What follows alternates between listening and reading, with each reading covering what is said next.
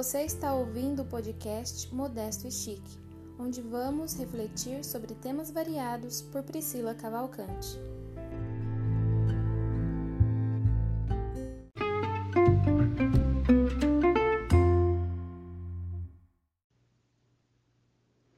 Olá, boa noite. Estou de volta para falar um pouquinho com vocês sobre sonhos.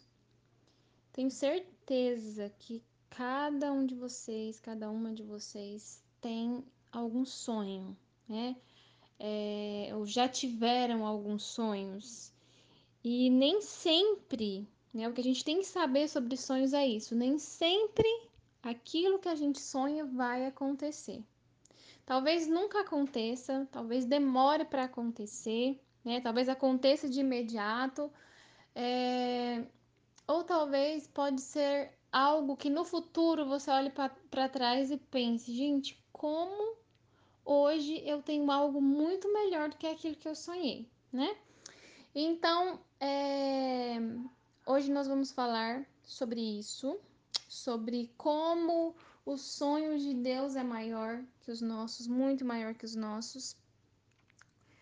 E também quero falar para vocês, deixar para vocês o verso de Provérbios, capítulo 19 e o verso 21.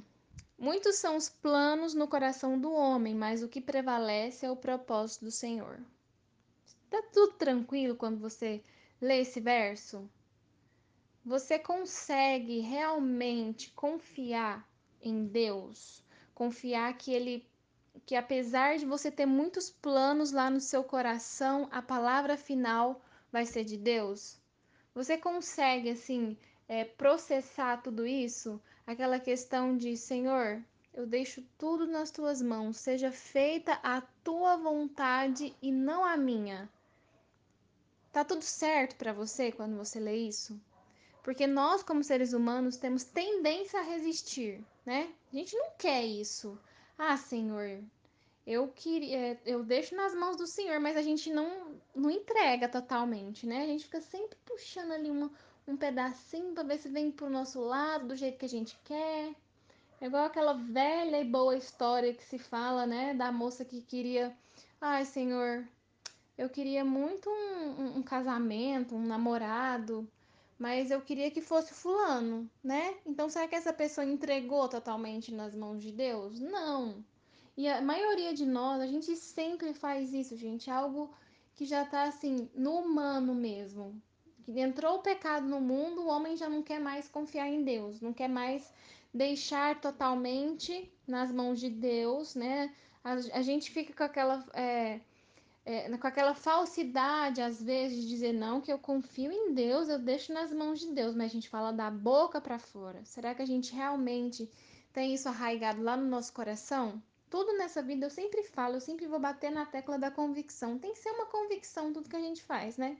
Tudo que a gente pensa, tudo que a gente se propõe a fazer, se propõe a defender, tem que ser uma convicção. E isso também, né, tem que ser uma convicção. Não, eu estou convicta, eu deixo mesmo nas mãos de Deus, porque eu tenho certeza, não tenho dúvida nenhuma de que Ele está cuidando de tudo, que, o, que, os sonhos dele são bem maiores que os meus. É, eu vou contar para vocês um pouco da minha experiência. Quando eu. Quando eu era adolescente, quando eu tinha 5 anos, na verdade, eu falei para minha mãe que eu queria ser dentista. Minha mãe, lógico, né? Uma criança de 5 anos fala ah, que eu quero ser tal coisa. O que, que os pais logo pensam? Não, é uma coisa de agora que vai passar, né? Mas não passou. Quando eu entrei na escola, na primeira série, com seis anos, né, naquela época eu não passei pelo prezinho. Minha mãe, quando me levou para a escola, já tinha me alfabetizado em casa. E apesar das professoras duvidarem, né, ela tinha me alfabetizado muito bem, graças a Deus, e eu consegui ficar na primeira série sem ter que fazer o prézinho. Então, nessa época, eu conheci na minha escola, era uma escola é, pública, né, municipal, mas tinha dentista na escola. Era disponibilizado pelo município uma dentista para cuidar das crianças ali. E nessa época eu conheci uma dentista muito meiga, muito amorosa, E eu me apaixonei, eu amava quando eles vinham me buscar para poder fazer é, tratamento, higienização. Então, assim, eu me tornei muito amiga tanto da dentista quanto da auxiliar, são duas pessoas muito queridas é, para mim até hoje. Então, nessa época eu me apaixonei mais ainda, só reforçou aquele meu desejo de ser dentista. Só que o que, que acontece com a faculdade de odontologia? A faculdade de odontologia é uma das mais caras. Por quê? Porque não, você não depende somente da mensalidade, como outros cursos, né?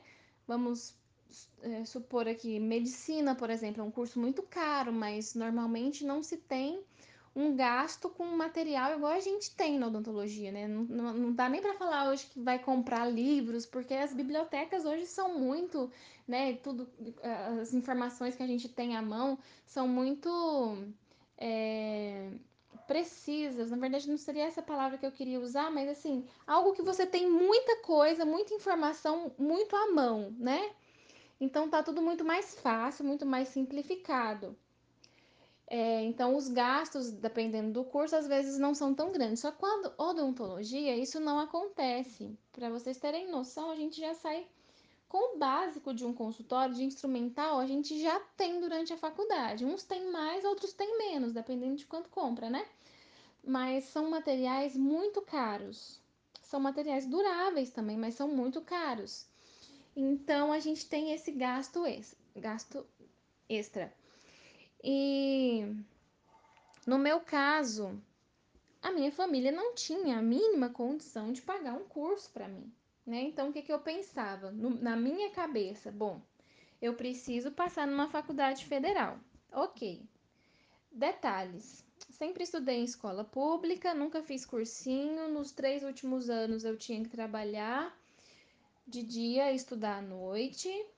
É, então, assim, a minha vida entrou numa bola de neve, aconteceram algumas coisas, alguns problemas familiares e desde muito cedo foi aquela, aquela coisa, né? Um turbilhão de acontecimentos que eu não tinha nem, nem força, nem vontade de, de estudar, de me dedicar, de, de nada. Era muita coisa acontecendo ao mesmo tempo né?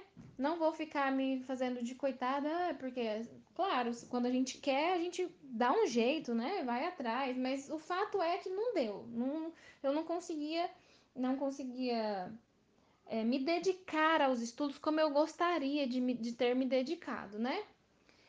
Como eu deveria, se fosse para eu cumprir o propósito do meu coração, vamos, vamos pôr nesse, nesse é, desse jeito.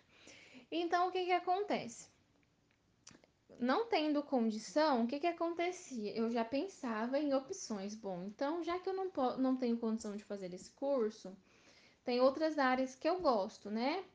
É, primeira coisa, eu pensava em alguma área da saúde, porque eu tinha paixão pela saúde, eu queria ficar mais perto. Então, eu pensei até em fazer enfermagem, que era um, custo, um, um curso mais em conta, que poderia ser que eu trabalhando o dia todo, né, estudando, indo para a faculdade à noite, eu conseguiria custear o meu curso. Então eu punha opções. Aí depois eu pensava, bom, se eu não puder fazer este, eu sempre gostei muito da área da escrita. Eu pensava, talvez eu possa fazer letras, né? É, me dedicar ao inglês. Depois eu comecei, eu, eu, nessa época eu fazia música e eu tinha um professor que ele era invocado. Pri, você precisa fazer música. Pri, você precisa fazer música. Eu pensava, bom, pode também ser uma opção, né? Então, meio que assim, eu sempre preparava. Na verdade, eu acho que eu sempre sou assim com tudo, né? Se isso aqui não der certo, eu vou já criar, ver aqui quais são as opções, porque assim, isso aqui não der certo, eu parto para outra, por enquanto. Aí eu pensava, depois, futuramente, pode ser que eu realmente faça odontologia. Mas já começou as coisas totalmente diferentes, né? As coisas começaram diferentes.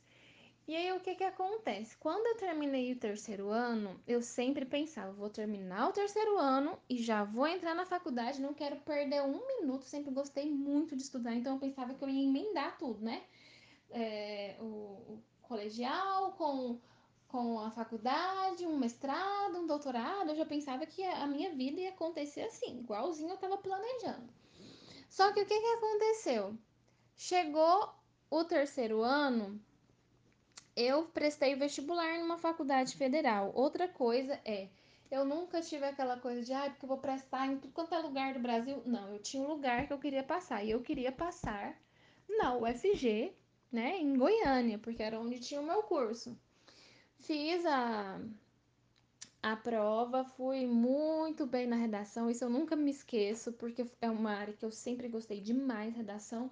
Fui muito bem na redação, é, mas quando chegou na prova, obviamente, eu não tinha aquele preparo, não fui bem, né? Então, o que que acontece? Depois eu pensei, bom, quando veio o vestibular de novo, eu pensei, então eu vou tentar agora por cotas, né? Pela minha família, tudo. É, eu pensei, vou, vou tentar essa opção por cotas. Então, eu me preparei, fiz a prova tal, e aí fui para a entrevista passei, fui aprovada na entrevista como uma candidata, né? Mas lógico que dependia da nota da minha prova. Só que aí eu zerei uma matéria que eu não me lembro se é química ou física. Era inclusive uma matéria, as duas matérias que um professor meu de escola dava, que uma vez eu até pedi para ele, por favor, o senhor poderia me dar umas aulas particulares? Ele falou que não. Ok. Zerei as provas, então eu comecei a pensar, bom, não tem mais opção, porque como que uma menina pobre vai fazer um curso tipo odontologia, que é um curso super caro, não existe essa possibilidade, né? Porque eu, eu tinha que ter passado numa federal, eu ficava pensando isso comigo. Pensava, eu vou ter que arrumar agora um, um jeito de, de estudar para eu conseguir passar numa federal. E eu sempre as coisas, assim, quando me afetam, me afetam de uma maneira que às vezes nem precisava ser daquele tanto, né? Então eu lembro que eu fiquei muito triste nessa época, muito triste mesmo. E o que que aconteceu que eu achei interessante foi que uma amiga, uma, uma colega, vamos dizer assim, é, porque eu acho que esse, esse laço de amizade a gente acabou tendo mais tarde. Não era uma pessoa que eu tinha é, muito contato, não mesmo. A gente se conhecia, né, conversava quando se encontrava, mas ela morava em outra cidade, muito calada. Eu também sempre fui aquela pessoa muito amiga, mas eu às vezes acho que eu sou um pouco, pouco fria, que às vezes eu fico sem jeito de puxar assunto, fico com medo de incomodar, então acabo sendo um pouco fria. Mas essa pessoa me mandou uma mensagem, tipo, aleatoriamente, a pessoa me mandou uma mensagem escrito um trecho da música O Sonho de Deus é Maior de Robson Fonseca. Eu não sei se vocês já ouviram essa música, mas vale muito a pena. E o trecho que ela me mandou era esse, era a primeira estrofe da música que diz: Por maior que sejam seus sonhos, o sonho de Deus é maior. Ele sabe o que você pede, mas o que ele quer dar é melhor. Você hoje não pode entender, pois só pede o que cabe em suas mãos. Infinitos são os sonhos de Deus para você. Então, quando eu li essa mensagem, eu até chorei, porque eu falei, gente, como que Deus usa uma pessoa que eu não estava esperando para falar comigo dessa maneira, né? E é claro que, como eu disse, com o nosso coração humano, a gente agradece, se sente confortado pela mensagem, mas às vezes ainda fica naquela: como será que Deus vai agir? Né? A gente fica naquela dúvida. A gente não tem aquela certeza. A gente pensa que tem, fala que tem, quer ter, mas no fundo a gente não tem, muitas das vezes. Talvez vocês possam se identificar com isso também. Então eu ficava pensando, gente, como que Deus vai agir? O que, que será que vai acontecer? E eu digo para vocês, Deus agiu de uma maneira que eu nunca imaginava. Então, o que, que aconteceu? Um belo dia estou eu numa festinha de uma amiga, uma festinha, eu não me lembro que festa que era. Eu sei que a gente estava numa festa, algumas pessoas da igreja, outras não. E aí chegou uma outra amiga, né, que já estava estudando e falou para mim: Pri, você vai fazer o vestibular em tal lugar? Vestibular de Mineiros, né? Que foi onde eu estudei. Eu falei: Não, não vou, porque lá é faculdade particular, eu não tenho condição mesmo de pagar, então não vou nem fazer vestibular, não, porque eu, eu sentia que aquilo me desgastava, sabe? Assim, tipo, fazer o vestibular de, de um curso que eu tanto queria e não poder entrar para a faculdade. Então aquilo já me machucava logo de entrada. Aí ela falou assim para mim: Não, mas você não fez a inscrição? Eu falei: Não. Ela falou assim para mim: Não, mas então você pode, você pode arrumar que eu vou passar na sua casa de madrugada pra gente ir. E eu falei: Como assim? Eu não tenho nem condição de pagar. O vestibular já tinha que ter feito as inscrições antes. Ela falou: Não, a gente vai dar um jeito. A gente vai, sei lá, agendar um vestibular lá na hora. Fica pronta que eu vou passar na sua casa e a gente vai. E eu, pensei, eu falei, questionei de novo, falei, mas como é que eu vou pagar essa faculdade? Eu não tenho dinheiro, os meus pais muito menos para pagar uma faculdade particular. Ela disse, não se preocupa que a gente vai, vai dar um jeito. Do mesmo jeito que a gente vai dar um jeito para minha prima estudar, a gente também vai dar um jeito para você estudar, para você estudar. E eu pensei, gente, mas como assim? Aí sabe quando você vai embora para casa você fica pensando, meu Deus, como assim? Como assim? É uma faculdade particular, eu não tenho dinheiro, como é que vai, como é que vai acontecer? Mais uma vez a gente não confia. Deus está mostrando tipo uma porta que a gente nunca pensou que ele ia abrir. E a gente tá naquela dúvida, né? Tipo, Deus, como assim? Não tem lógica. Não, isso aí não, não é possível, né? A gente fica naquela dúvida sem sem fundamento, mas a gente duvida, infelizmente. É, e aí, eu só sei que no outro dia eu fui. A gente chegou lá, não me lembro o que foi que a gente fez, acho que a gente agendou lá, fez tipo um vestibular agendado. Olha, eu trouxe ela aqui, ela vai ter que fazer essa prova e tal. Eu só sei que eu fiz a prova, né? Passei no, no, no vestibular. E aí, eu pensei, gente, e agora? O que, que vai acontecer na minha vida? Eu só sei, gente, eu, depois eu vou contar com mais detalhes em algum episódio pra frente.